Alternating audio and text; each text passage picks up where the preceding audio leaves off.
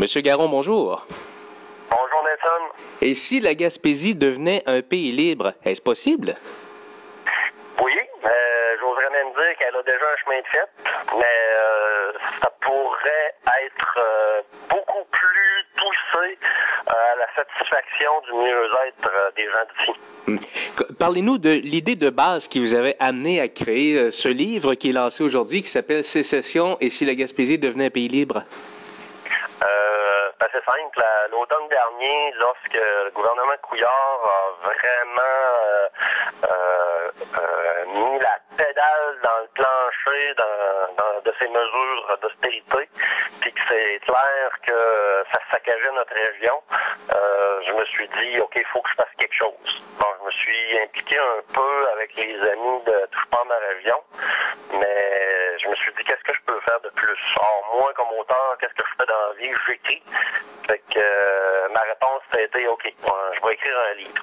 Sauf que euh, euh, c'est un, défi qui, de un, dans une situation de crise, il y avait une situation d'urgence, il y avait une contrainte d'urgence. Il fallait que le livre soit rapidement disponible pour les gens.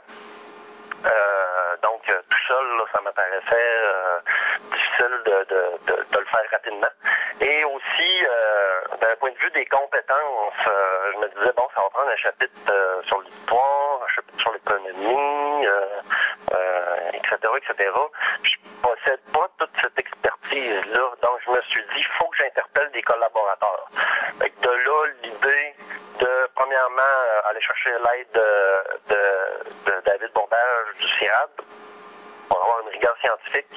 Et euh, de fil en aiguille, on, a réussi à monter l'équipe qui nous permet aujourd'hui de lancer sa session. Parce que vous regardez cet aspect-là sous 11 chapitres, dans le fond sémantique, historique, économique, organisationnel, culturel, politique, citoyenne, alternative, philosophique, utopique et fictive. Euh, quand on regarde ces éléments-là, chapitre, euh, élément par élément, est-ce qu'on peut croire à la liberté de la Gaspésie?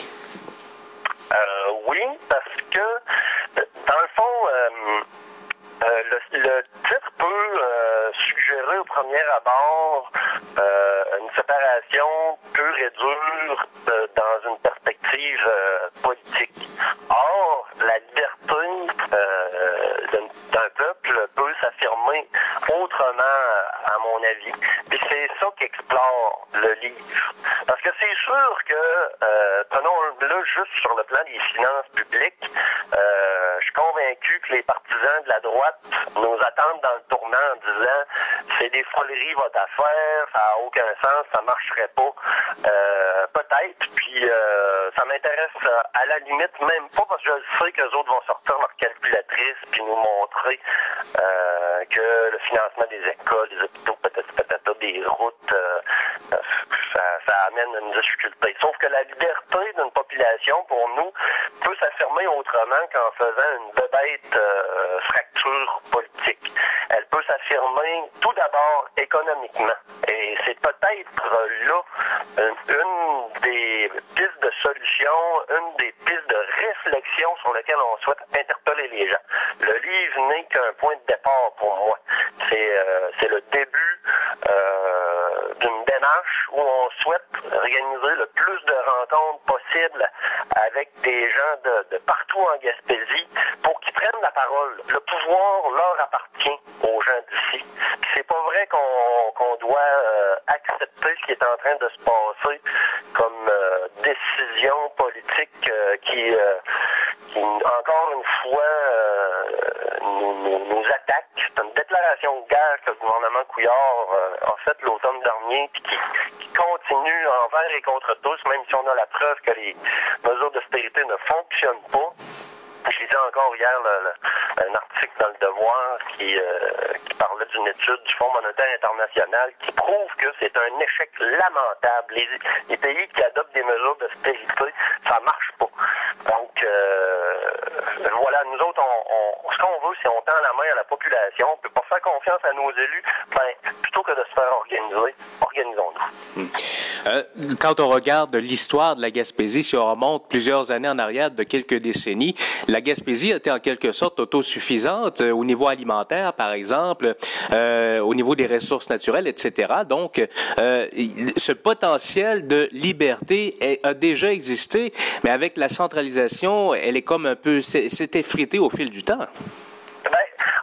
Trouve ça euh, très intéressant que tu soulèves l'aspect historique. Euh, L'ami Pascal Alain, qui est, est, justement historien de profession, euh, brosse justement un portrait. Il nous fait comprendre que la Gaspésie est un territoire très riche, riche en ressources naturelles, riche en ressources humaines. Sauf que depuis que le, peuplement s'est installé de manière définitive ici, là, là, mis à part nos, nos amis autochtones. Euh, depuis l'arrivée la, des, des, Français, euh, ces richesses-là ont toujours, toujours bénéficié à une minorité privilégiée. Donc, les richesses, les, ressources naturelles, puis les ressources humaines ont toujours été exploitées, et je choisis sciemment le mot, exploitées au bénéfice d'une minorité. Et encore aujourd'hui, ça se poursuit d'un point de vue privé. Donc, on a qu'à penser à des projets comme la cimenterie, comme euh, euh, les projets d'exploration et d'exploitation pétrolière. C'est toujours la même rengaine. Hein? On a toujours, euh, toujours miroiter une poignée d'emplois minables euh, sous prétexte que ça va amener euh, de, du roulement économique dans la région, mais c'est tout le temps le même vieux modèle industriel qui se fait pour les profits de personnes qui vivent même pas ici, euh, des investisseurs qui sont dans leur tour d'ivoire. Donc, euh, euh, pour nous autres, c'est une réflexion autour de ça. Le modèle le modèle capitaliste n'a jamais rendu service aux gens de la Gaspésie. Là, il est temps qu'on apprenne la leçon. Là, ça suffit. Là, là. On a mangé à gratte assez. Là, là. Euh, je pense qu'il faut apprendre des leçons de l'histoire puis arrêter de tout le temps faire les mêmes erreurs. Maintenant, on est capable de s'organiser. On, on est rendu adulte. Là, là. À un moment donné, là, là, je pense qu'il faut s'asseoir. C'est pas facile. Ça sera une démarche difficile, ça c'est sûr. Mais il est temps qu'on s'organise. Okay. Euh, je vais me faire l'avocat du diable. Quand ça va arriver dans les grands centres et si la Gaspésie devenait pays libre, parler de sécession, euh, il y a la mode du Gaspésie bashing dans les grands centres. Vous n'avez pas l'impression que la réponse va être, ben, s'ils veulent partir, qu'ils s'en aillent? Ah oui, ça c'est évident.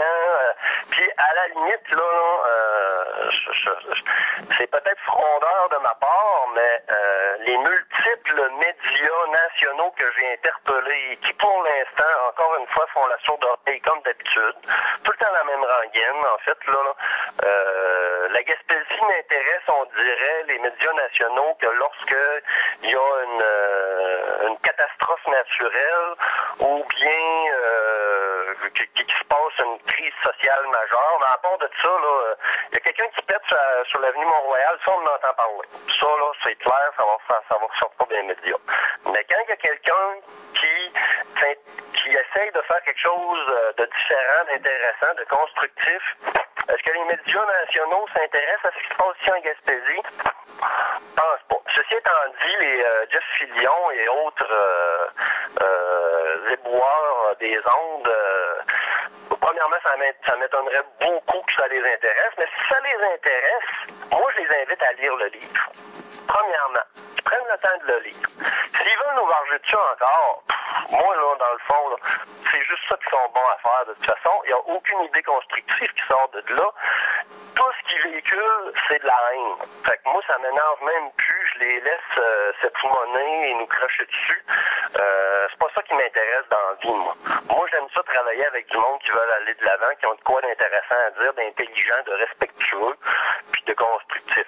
Puis à la limite, là, là mettons qu'un gars comme Éric Duhem aurait encore le goût de nous, euh, nous donner un coup de deux par quatre en arrière de la tête en voulant nous ridiculiser parce qu'on ose réfléchir et essayer de voir un peu les choses différemment, ben j'aurais envie de dire à Éric Duhem, hey, je t'invite à la maison, viens passer une semaine avec moi, t'es le bienvenu. Garde, gratis à part de ça. Je, vais t'accueillir chez nous puis je vais te montrer c'est quoi la Gaspésie.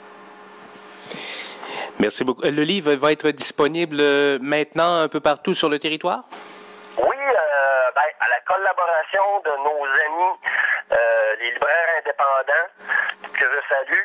C'est important, nos librairies. Donc, le livre sera disponible en format papier à Saint-Anne-des-Monts, Gaspé, Chandler, New Richmond. Euh, il y a aussi via directement le site euh, des éditions 3 Sista, que je remercie et salue comme tous les collaborateurs euh, qui ont embarqué dans l'aventure bénévolement, hein, parce que dans le fond, personne ne se paye à travers ça. C'est vraiment une initiative qui a été faite, je dirais, à, on, a, on a fait ça d'un cri du cœur. Et puis, si jamais il y a des profits, ils seront versés, à l'organisme Horizon Gaspésien, qui est justement un bel exemple de, groupe de transition vers autre chose. Puis, ben, c'est ça, sur le site de Trois Sista, les gens pourront aussi se le procurer en format EPUB. Donc, si vous avez des amis d'apparenté en dehors de la région, euh, dans le fond, on veut évidemment que ça se répande un peu partout au Québec parce qu'on croit que la place de la Gaspésie dans le Québec, euh, c'est une de, relation de collaboration qu'il faut établir et non une relation de confrontation. Présentement, il y a un fossé entre les villes et nos régions et ça, c'est, c'est pour tout le monde. Alors que si on rétablissait des ponts, le Québec pourrait bien plus euh, se développer, s'émanciper, s'affirmer, puis euh, ainsi euh, contribuer au mieux-être de, toute la population. Mais c'est pas ça qui, se passe présentement. Donc voilà, le livre est oui disponible chez les libraires, disponible sur Internet en format papier et électronique. Merci beaucoup, M. Garon. Merci Nelson. Salutations à tout le monde en cette belle journée de la Gaspésie. Merci, au revoir. Au revoir.